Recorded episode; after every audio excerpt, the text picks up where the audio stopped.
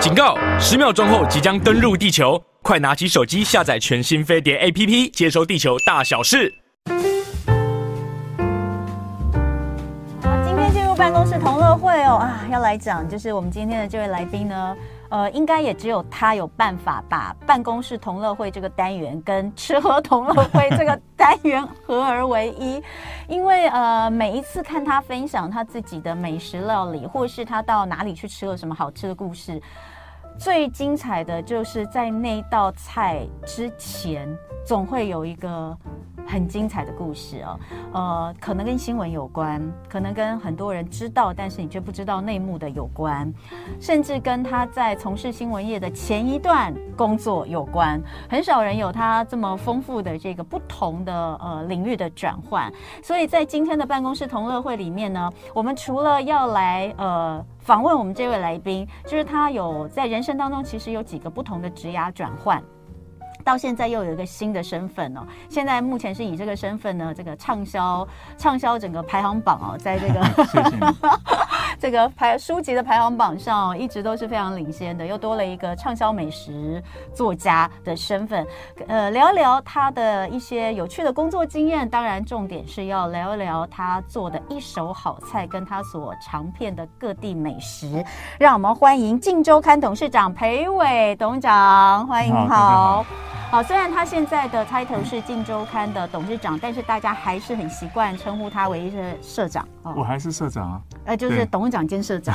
哎，所以社长从以前的呃《一周刊》社长到现在的《镜周刊》社长哦，那呃还是习惯称他为社长。那裴社长的厨房手记出到第二本了，上一本啊。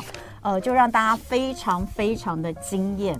除了惊艳，呃，这个每一道菜都是他亲手料理，而且是像是我们很久很久以前曾经看过的那种大食谱，是每一个动作都分解的。现在已经很少有食谱是做成这样的。对对对。现在食谱大概就是一个呃一个成品照，多就最多就是多几张，可能三四张或四五张的这个。解构，但是裴社长的这个厨房手记哦，真的是他在厨房里面每一个动作都是扎扎实实的拍给你看，然后最后一道大菜的呈现，当然是，呃，也是呃，都是他亲手做出来。但是除了这些他的私房料理跟他的这些厨房呃里面的一些记录之外，大家最期待其实还是这一道菜跟这一道菜相关的。一些故事，故事嗯，那呃，有趣的是，大家知道裴伟当然是在新闻界，可是呢，在他从事新闻工作之前，其实他做过水手。啊，那是实习，这个也是非常的妙，对，那是实习的时候。好，所以呃，你曾经是水手，对，很短的一段时间，一年，一年啊。但一年也蛮有趣的，你你常常其实你常常分享很多东西都跟那个时候还是蛮有，有关有关哦。水手，然后后来从事新闻业，就是这么几十年的呃时间，到呃这两年呢，自己又转型变成畅销美食散文作家。我想先问一下，你心境上有什么样的转变吗？应该也没有什么特别的转变哈。嗯、我想呃，从水手到记者，那是因为一个职场的改变嘛啊。嗯、我是读。呃，海洋大学的航海系，嗯，所以我们在拿毕业证书之前，一定要实习一年，嗯，所以那是必须要的。所以我那一年走了二十几个国家，哇，对对对。然后那一段经历对我来讲蛮重要的哈。那我刚好在那段时间也在思考，我是要继续跑船呢，嗯，还是要呃转换到陆地的工作，嗯。然后呢，后来呃实习结束，我就想说，我还是。可能可以当记者，所以呢，我就打算要考试。然后同学就到我我家里面压着我读书啊。就后来有一个有一个工作的机会，呃，问我要不要去面试看看。然后那我就写了履历寄到《工商时报》，然后就被面试，然后就当了记者。四天后我寄出去，四天后就上班了。嗯，我就这样子就很快的踏进这个记者的生涯。嗯，然后一做就做了。几十年，嗯，然后直到现在，嗯、我现在还是认为我是一个记者，嗯、因为我随时都在采访新闻，嗯，哎，但是你那个时候其实要当记者没那么容易，《工商时报》又是个大报，哎，你怎么这么轻易的就可以四天就？哦，原因是因为刚好他们有一个缺，嗯，有个缺，你知道，呃，在我去《工商时报》的前一年，刚好他们有大量的，因为那时候刚好解除报禁哦，扩编吧，从对从从三大章变成很很多大章哈，那个时候刚好有大量需求记者的时候，我刚好。人家说，对对对对，人家说生不逢时，我刚好恭逢其盛哈。那那刚好需要大量记者的时候，然后第一批进去《工商时报》记者，刚好有人有人离开了，嗯，有人离开以后呢，他们就缺了这个记者，就就。就想说，哎，找找看。你那时候跑什么线呐？刚开始的时候，我刚开始跑商业线哦，商业组。我商业组刚好跑休闲产业，所以我跟吃很有关系，是从我第一个路线开始。哇！我当时的路线里面包括了美食跟旅游，嗯，好，就是人家很新鲜的这个路线。那呃，我在商业组，其实我在商业组。呃，我们当时里面还有一个副刊的跑美食的，就是尧舜。嗯，好，那我我是跑，原则上我是跑这些饭店啊这些的经营层面的东西，我要写他们如何经营，呃，金华酒店，我如何经营凯悦饭店这些的，嗯，我是要来采访老板的。但是呢，采访老板的过程中，总是会去。邀被邀请试菜，对，所以我就会吃到很多好吃的东西，嗯、然后我又喜欢做菜，嗯、我回去就会复制，嗯，就开始了我去做菜的一个、嗯、一个一个好的契机。而且因为这样子的工作，所以我跟大厨之间是有联系的，嗯，所以呢，我比别人幸运的就是这些一等一的大厨，他们做完菜我吃了以后呢，我有机会问他们怎么做，嗯，然后他们因为是记者在采访，他们也就。很详细的告诉你，然后我回去做了以后，发现味道有些不对，还可以再打好几次电话问他们。嗯、这就是认识老板的好处啦，因为他跟他一起吃饭的都是知名的政经界的人士哦，所以呃，当然这个是一个让我们现在也能够分享到这些。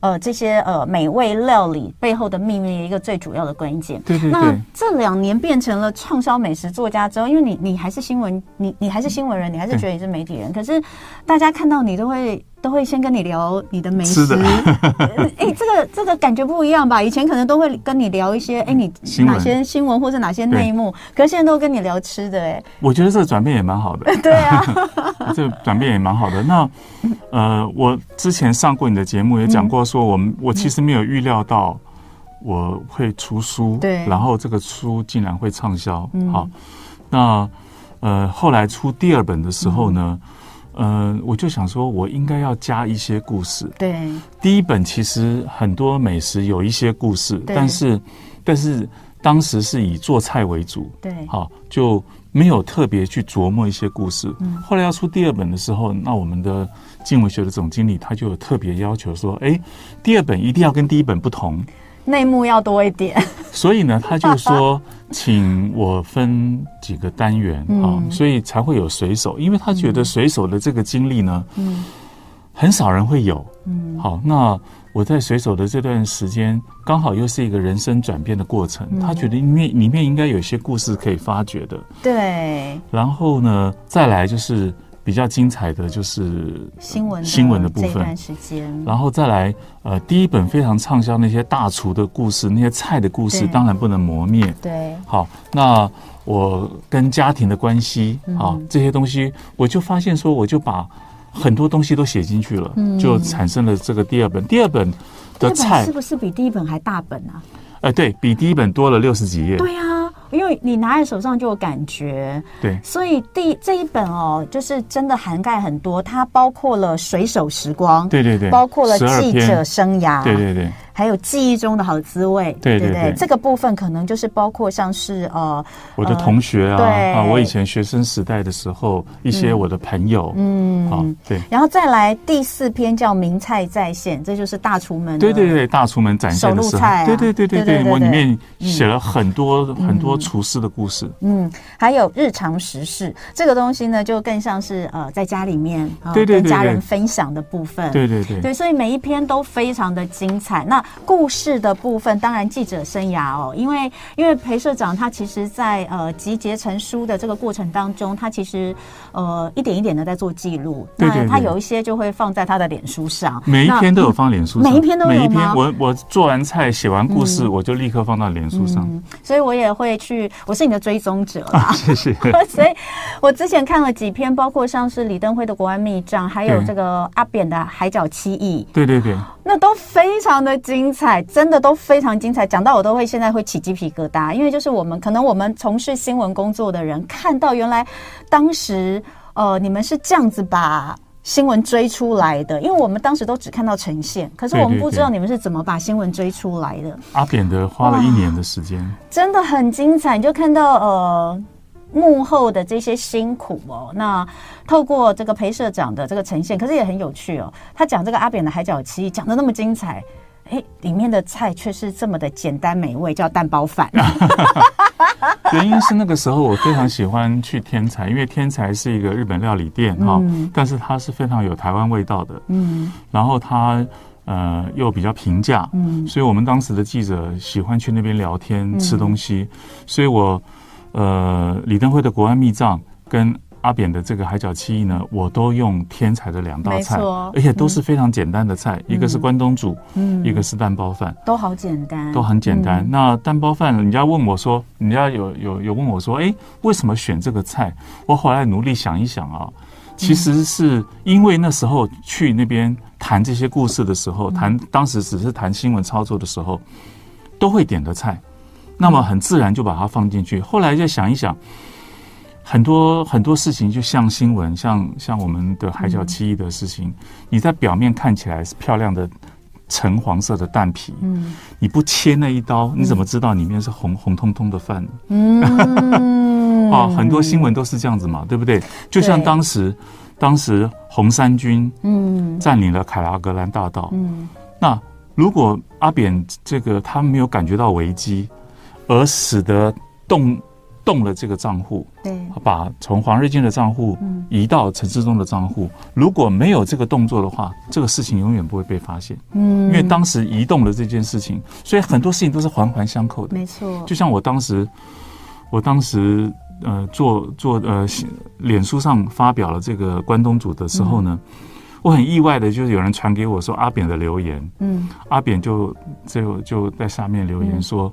说，呃，当时这个国安机的密账呢，他没有动，嗯、而且他事情发发生以后，他就把它全部缴交到国库了。嗯，好，那他是呃澄清，好，他没有动用这个东西。嗯，但是呢，很多事情都是环环相扣的。比如说，当时政府还是在做秘密外交嘛，对，那怎么办呢？嗯、所以他就另外总统府就另外编了国务机要费。对，他因为就把。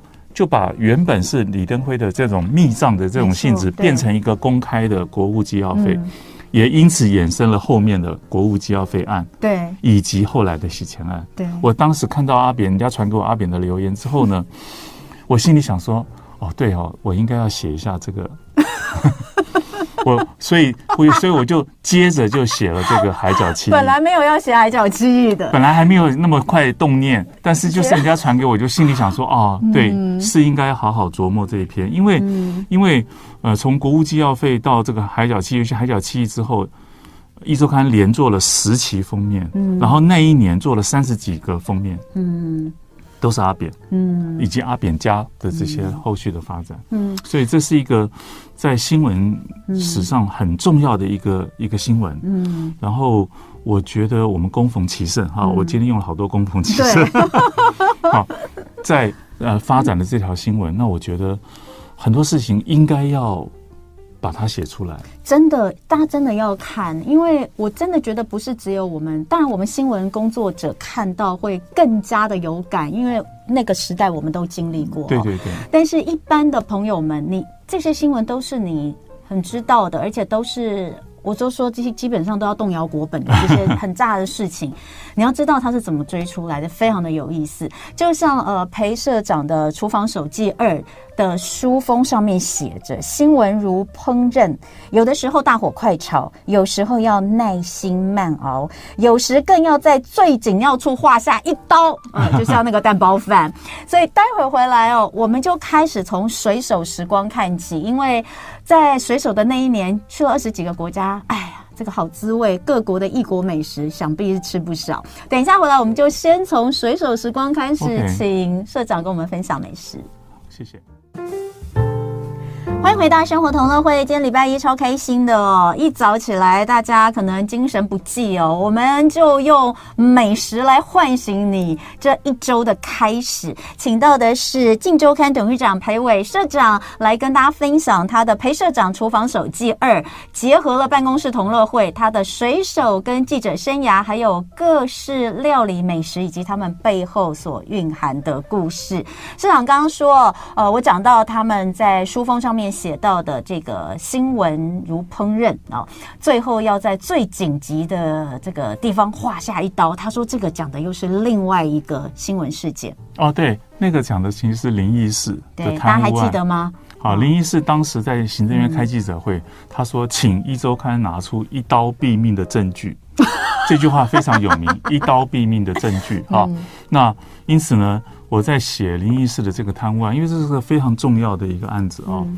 我在写这个案子的时候，我就想到说，我应该要用什么料理来讲它呢？嗯，我就想到说，海中的霸王石雕，嗯，我就清蒸石雕好了，嗯，因为石雕是吃海胆为食，嗯，所以它的肉非常的鲜美，嗯，它的嘴巴非常的硬，所以呢，它可以啄这个这个珊瑚礁。那重点在于，你清蒸石鯛鱼啊，跟清蒸一般的鱼不一样。嗯，因为石鯛的鱼非常厚。嗯，所以呢，你要看它熟不熟啊，必须要在它的背鳍那边划上一刀。嗯，就这一刀。看到了。好，我现在在看那个非常详细的图解哈。对，然后因为什么呢？因为它的背鳍非常的厚。嗯，我们常常蒸鱼的时候看起来熟了，但是其实背鳍还不熟。对，所以要看背鳍熟。它才真的熟，嗯、所以要在那个地方划一刀。我们常常蒸鱼的时候是在腹部上的，腹部，因为对对，因为这样这样斜切几刀，对不对？一开始因为你清内脏要从腹部，对，所以所以他们是再斜切几刀，对对对，背就是。但是石雕不是这样子，石雕它是在背鳍上面划扎一刀，所以这一刀就变得非常的明显。对，它会开在侧边。对对对，它这一刀变得非常的明显。所以呢，我就想说，好，那么既然这个清蒸石鯛鱼必须要划上那一刀，嗯，那我就用这个来写灵异事。所以呢，他们写文案的时候就把这个一刀毙命，对，把这个画上重要的这一刀，嗯，厉害厉害，来讲这个事情，嗯，对。好，这个国民党的这个灵异事当时的这个贪污案也是真的非常非常大的事件哦。所以呃，其实你在看，我觉得，我觉得裴社长的这个厨房手记。它其实是中华民国近代史、近代新闻史。这样讲，感觉就是好像把社长讲很老，但没有，因为真的这二三十年的，不是蛮老的，没有没有，这二三十年的重大的新闻事件，应该要讲，就是从呃一周刊出现之后。才能让大家看到有这么多的一些呃一些挖掘新闻内幕，然后非常大的一些新闻事件都都都在一周刊出现之后啊，那呃裴社长因为都在其中，所以可以把他的内幕讲给大家听。这过去不太容易看，但过去大概只有跟社长呃这个比较熟的友人才听得到的。但现在透过这本书，大家都可以看到，真不容易。那我们就讲到，因为这个里面其实谈很多，从水手水手生涯，其实你分享非常多篇呢，对对对，十二篇。十二篇。我们先来讲一下，我们今天可能没时间讲那么多，但是我们可以讲讲个两个好了。一个是呃，你说你当时离家最最想念的一道滋味啊？哦，或是旅途，应该是说旅途中印象最深的食物啦。因为你一年的时候，先先讲个简单的，你那时候在跑船一年，对，你都没有办法吃到台湾的东西，对，你那时候最想念的食物味道是什么？其实那个时候在船上才才刚刚出国嘛啊，嗯、所以倒没有特别想念台湾的菜。嗯，其实最重要的是当时就是到各国都想尝尝当地的菜。对对对。那您刚刚提的这个话题，是因为后来我出第一本书的时候，嗯、有一个记者问我说：“哎，你吃过那么多世界的菜，嗯，你最怀念是哪道菜？”哦，我想到的是我当时跑船一开始的时候去的印度，嗯，吃到的那个姜汁烤鸡，嗯，好，对，那个是人非常困苦时候所吃到的一道菜，所以我把它放在。整个水手系列的第一篇，嗯、第一篇，嗯，你的困苦指的是你当时的心境吗？我当时的心境倒没有那么困苦，嗯、但是生活非常的困苦。那水手的生涯不是像你想象的，好像非常的快乐。他其实每天早上起来要在甲板上敲铁锈，嗯、然后呢，我们是糖浆船，嗯、所以到了港口之后呢，要推舱，嗯、要要把这个糖浆运下去。嗯、那很多很多糖浆会粘在那个有些有些地方，他要求你。完整的这个把这个糖浆嗯。送进它的仓库里面，所以呢，你必须要不断的吸，不断的要下去刮，然后呢，那些东西还要用还要在甲板上拉起来。所以我在好像在好像在哪一篇的时候就写到那个推舱跟跟这个拉这个桶的辛苦。你写巧克力辣酱鸡的那个地方，对对对，巧克力对。巧克力辣酱鸡。所以为什么有用巧克力辣酱机呢？因为它是从，可能是从美国出来要去南美洲的时候就要开始清仓了。因为是是这样子，我们的港口通常都是从中南美洲到欧美的的地方。那糖浆其实很多药药商会用这个糖浆做成那个糖衣锭的那个原料。所以呢，我们到了到了美国的港口，把清完以后呢。要回回回这个中南美洲的过程中，就要洗舱，嗯，洗舱就要把这些东西全部刮掉以后呢，用桶子把它拉起来，嗯，所以要有两组人，一组在舱内，一组在舱外。舱外那个是四那个舱有四层楼那么高，嗯，所以你要在那个地方去拉它，其实非常辛苦的。嗯，其实我一开始没做过这个事情，根本一桶都拉不起来。嗯，后来有个有个有个老水手阿宝，他就教我如何使力，如何。往后边推这个怎么接？那其实很艺术的，就是它确实是有诀窍的，实力用力，实力对，实力用力是有诀窍的。然后呢，整个整个洗仓推仓结束之后，就到了这个港口。嗯，那是人人生非常的辛苦。你下去以后，他就推荐我去吃墨西哥的巧克力辣酱鸡。嗯，那其实就是鸡肉浸在巧克力酱里面，那个巧克力。我觉得人生所有的味道都在那个酱里面，尤其是那个苦味。它是用巧克力炖这个酱，巧克力不耐煮，所以呢，烤鸡进去以后呢，最后是浸在那个酱里面。嗯，那个酱用了大量的辣椒，用辣椒，好，用用又有有有酸汁，有辣椒，有巧克力酱，最后整个弄完以后，把这个巧克力拌进去，一融化以后，尝的味道。刚刚好，人生的酸甜苦辣都在里面。那我特别觉得那个苦味非常的浓，为什么你知道？因为那个苦味到最后变成甜的。嗯，好，它就是从苦苦，我们我们尝进去以后，到最后那个那个等于是人生的几个境界都在这个辣酱鸡里面有。然后我们把这个烤好的鸡腿浸在这里面，一下子以后上桌，你配合这个酱吃，那个鸡肉是嫩的，酱汁是一开始有苦味，有酸味，呃，有甜味。有辣味，嗯，那个东西具足，人生的况味具足在这道菜里面。天哪！我如果你在很苦，我在想他，你说那个苦味特别明显，是因为你那个时候的心境吗？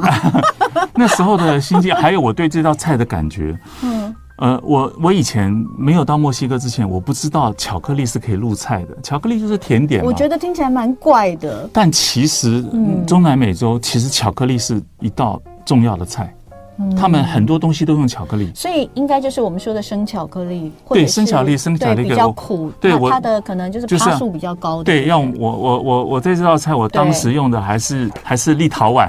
当时立陶宛跟我们那个时候，我买了一大堆九十五九十五趴的立陶宛的巧克力，那其实大概八十以上的就好了。嗯，哎。这两道，比如说你刚刚讲的一个姜汁烤鸡，嗯，还有像这个巧克力辣酱鸡，这个都是你在水手生涯的时候，也就是不像你刚刚前面有跟我们分享，你你当了记者生涯之后，你都有机会再回去问那些大厨怎么做，所以这两道其实凭记忆做出来的，凭记忆做出来。但是就比如说那个姜汁烤鸡，我我印象里面就是姜的味道特别浓，嗯，所以我知道一定要磨姜泥，一定要有姜汁，嗯，然后呢，我感觉到。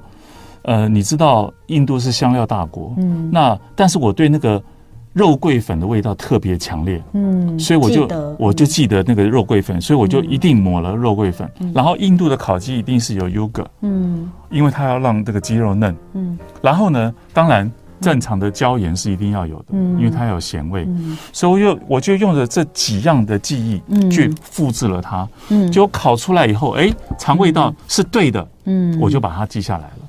我觉得这个是一个天赋啦，没有这个哪有人能够还记得？就是就像就像过的一道就像我在味道，就像我在那个那个波多黎各嗯做的那个那个那个猪排，那个猪排非常好吃。我建议大家，嗯尤其是有小孩子的你炸猪排可以试。你知道为什么吗？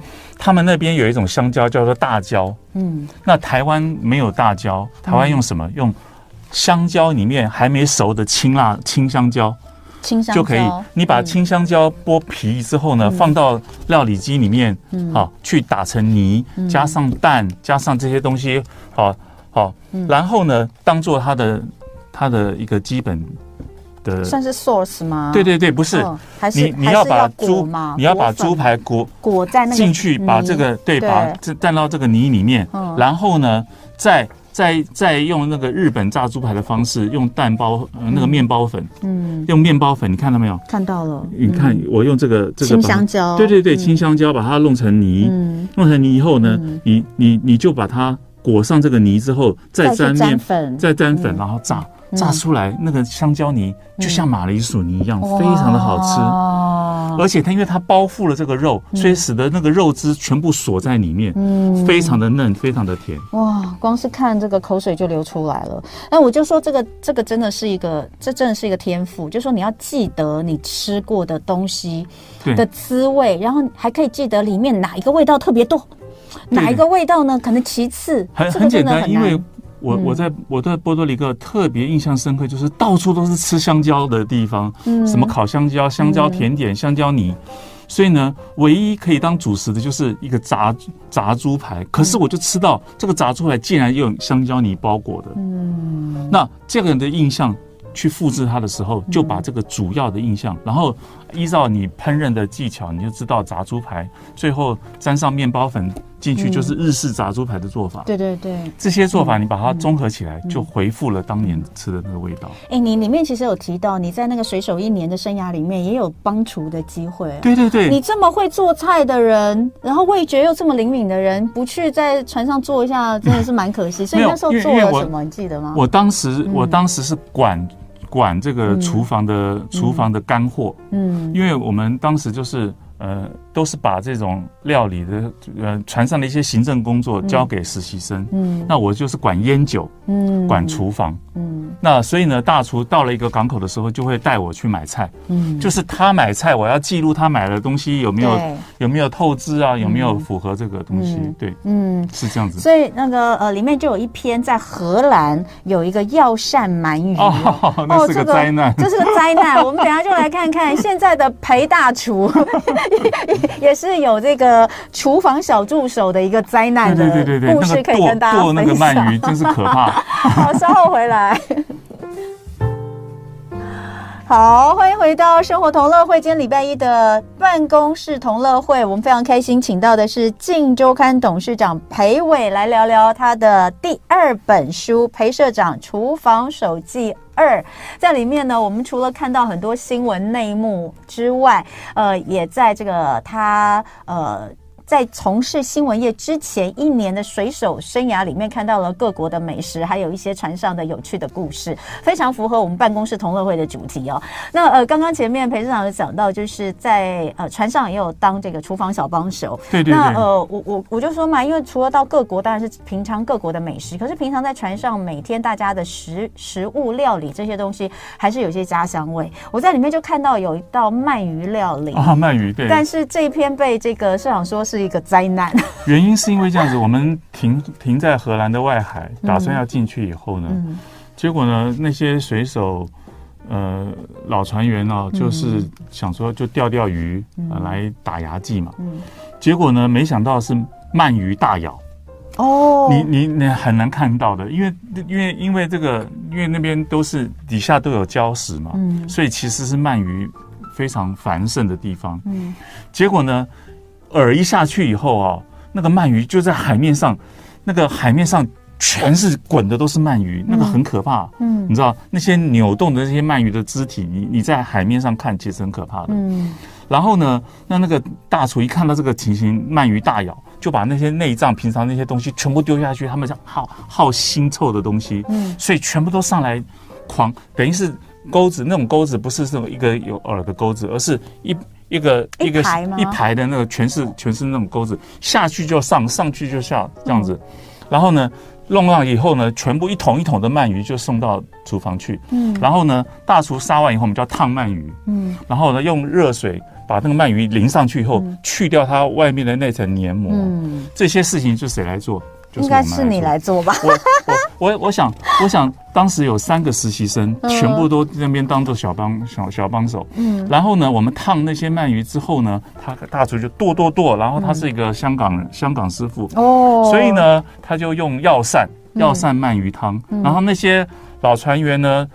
钓完以后很快乐的就到那边等着吃这些东西了。嗯、那我们就在那边帮厨，然后呢，然后帮厨完吃完东西以后，还有一个晚上的工作，因为要全部都把它剁成一大块一大块，非常多，因为非常多。对对我我我我我记忆中上万条，当然没有那么多条，但真的很多，但是成千上万，对，成千上万的感觉，就是一一大堆这个鳗鱼，然后然后。要去掉它的粘液，要剁成这些东西，嗯、我都我都想说，到底是我的鼻血，还是还是那些鳗鱼的血喷在脸上？这是一个灾难的夜晚。那你应该应该后来都不会想要自己处理鳗鱼才对啊。呃，后来当然不会处理。我后来要写这篇的时候，我就请我们南门市场的鱼店帮我挑。嗯、他就说：“哎，你现在吃好一点吧，不要吃黑鳗啊，吃白鳗。嗯”嗯，然后他都帮我处理好，所以我这个是非常轻松的做。因为我本来想要。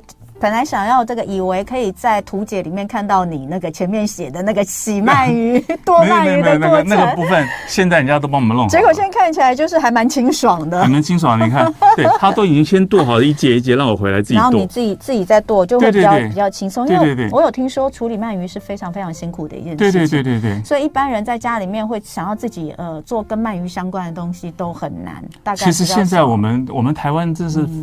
物产丰饶，尤其是菜市场的服务都是到家的，嗯、他都会帮你洗好弄好。比如说，大家喜欢吃、嗯、吃这个猪大肠，我这里面的那个茄香肥肠包里面，嗯、那个那个那个。大肠头，嗯，人家都帮你洗得好好的，回来干干净净。对，其实回来只要再用盐再抓一抓，再清洗，把这个黏液去掉就好了。嗯，其实都非常简单。嗯，那个那个那个猪肚也是一样，这些东西其实现在菜场都帮你处理好好的。嗯，所以我在里面其实都比较不费工了。但但我。印象里里面的那一页 非常非常印象深刻，所以我写到荷兰就一定会想到那个鳗鱼。所以这个水手生涯哦，真的非常的有趣。我们今天只简单的讲了呃三篇小故事而已哦，但里面有十几篇，大家一定要好好的看一下这个厨房手机儿，因为毕竟水手 是一个蛮特殊的工作，也不是这么多人曾经有过这样的经历。对对对，短短一年就有这么多的经历，可见是多么的。的的的的丰富啦，但是也还好，我觉得一年就够了。这种日子再多过几年，也是会非常的辛苦。其实，跑船其实也是个薪水很高很好的工作了，嗯、但是但是也不一定每个人都合适。你那个时候是实习嘛，所以你实习结束之后，你刚刚前面有讲，你可以，你必须要做的决定是你要不要继续跑。对，对对要继续跑，我还就要去考、嗯、考执照，考三副执照。你那个时候水手的薪水应该比记者高哎、欸。哎，那个时候啊，还是你进《工商时报》的薪水就很高了。我进《工商时报》当时的薪水是两万八千块。水手呢？水手当时是零美金哈，那时候是一比四十的时候，哇，一比三十八，一比四十的时候，那个时候我是实习生，嗯、我的月薪就八百块美金。哇，好，八百块美金，然后，然后如果是正式的水手，可能是一千多块，好，然后。而且我们每次洗舱都会拿个一两百块美金的，像小费一样。的加班费，对，等于是等于是等于是 这个奖金，对。所以那个时候的船员其实生活是蛮好的，嗯，对。但是我我里面有一篇就是阿宝，他后来我又注意到他，他因为他船上工作很久了，他后来也也就下船了，嗯。他到了船上都会晕，到从船上下来都会晕地 晕地，他都要先坐在那边。像我就没有这个情形，我才刚刚开始跑船。对，他们老船员下来反而会晕，因为他们习惯了这么晃的生活。然后所以所以呢，其实工作就要自己选择，你合不合适？那我觉得跑船其实是个。很有意思的啊，然后就看你合不合适。你看现在船运股涨成这样子，啊，然后然后长荣的这个年终奖金多少个月啊？对对对对，对啊，所以也不能说它好或不好。嗯，对对，有些呃，我觉得以裴社长来说，他体验了这一段，他的人生也更加精彩。不过呢，在新闻工作的精彩度，恐怕也是不是呃，就对于很多很多的新闻。呃，从业人员像是我算是后辈哦，来说我们都是望尘莫及了。我我觉得不是说只有这个呃新闻的数量，而是深度，深度。那是一个机会，刚好那个时候的这个机会，我们接触到这些新闻，嗯、然后我们很努力的把它采访出来嗯。嗯，那像是这个进入到记者生涯里面之后，就有更多更多的故事要告诉大家。比如说我们刚刚讲了呃李登辉的国安密证，这里面就详详细细告诉你这个新闻是怎么跑出来了。然后呢，阿扁又来这边留一个言，所以呢，干脆我把阿扁也写一写，把 阿扁的海角七亿，还有后面这个呃一周刊连续做了十期的阿扁跟阿扁相关的也都写了。那所以在这里面都有非常详细的呃，如果你呃之前没有追到裴社长的脸书，你我觉得你直接看书是最快，因为里面有非常多。不过呃，裴社长确实写到了一个重点，对于。这呃，但是我觉得这个是一周刊特别。你有写到，就是说跑出来一条新闻也许不容易，但对新闻记者来说，跑新闻是日常。对。但是你要撤下一条新闻，比刊登一条新闻更为困难。对对。尤其是对于一周刊来说，我们都知道一周刊其实在呃自主性是非常强。过去虽然是呃，尤其是黎智英先生在的时候，他其实是。非常呃，非常让你们非常自由的，不会去很尊重记者，对对对。其他媒体不是哦，其他媒体撤一条新闻超容易的。呃，来聊一下撤下一条新闻比刊登一条新闻还难的故事，好不好？好，我好像写在嗯左宗棠记这一条哈，嗯，这条其实是当时得到一条新闻，就是当时的警政署长，嗯，好王卓君，那他们就说有个线报，就说他可能有。有招妓的行为啊，甚至接受接受招待、接受金表啊这些东西。那这个新闻当然是好新闻，嗯，可是我觉得也要详实的求证。嗯，就在我我们在求证的过程中，发现有些时间是对不起来的。嗯，那尤其是开始去查他的的这个那个时间点的时候，嗯，发现。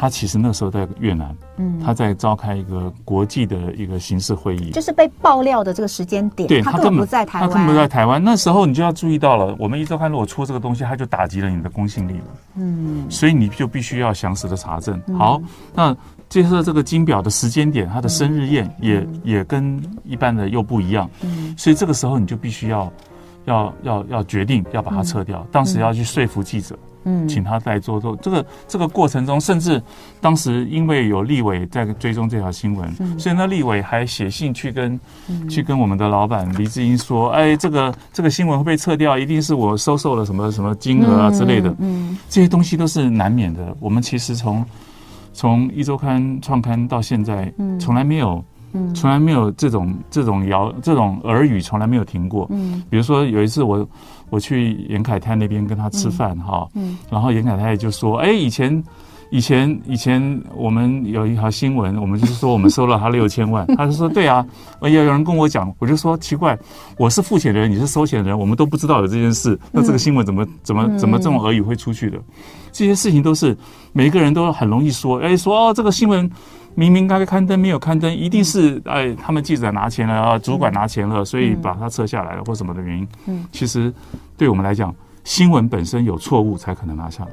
所以当时的这一则新闻是二零一三年嘛？嗯，呃，那时候我们还是同事，因为我还在一电视哦。那个时候，所以我们还是同事，所以我们不就是，所以当时这个报道最后你们查证之后。没有刊登，没有刊登，所以才会被别人认为说是拿了钱撤掉。对对对，因为在我们的在我们的认知里面，一周刊是不可能撤新闻的。如果这件事是属实的话，对，是不可能撤除非下来。除非对方能够证实这个新闻是有问题的，对，否则是不可能的。你也知道，我们那个集我们集团的的气氛是这样子的。但是你后来有讲说，其实是另有其人啊。啊，另有其人是另外一件新闻了，是另外一件新闻，另外一件新闻跟这个新闻没有关了。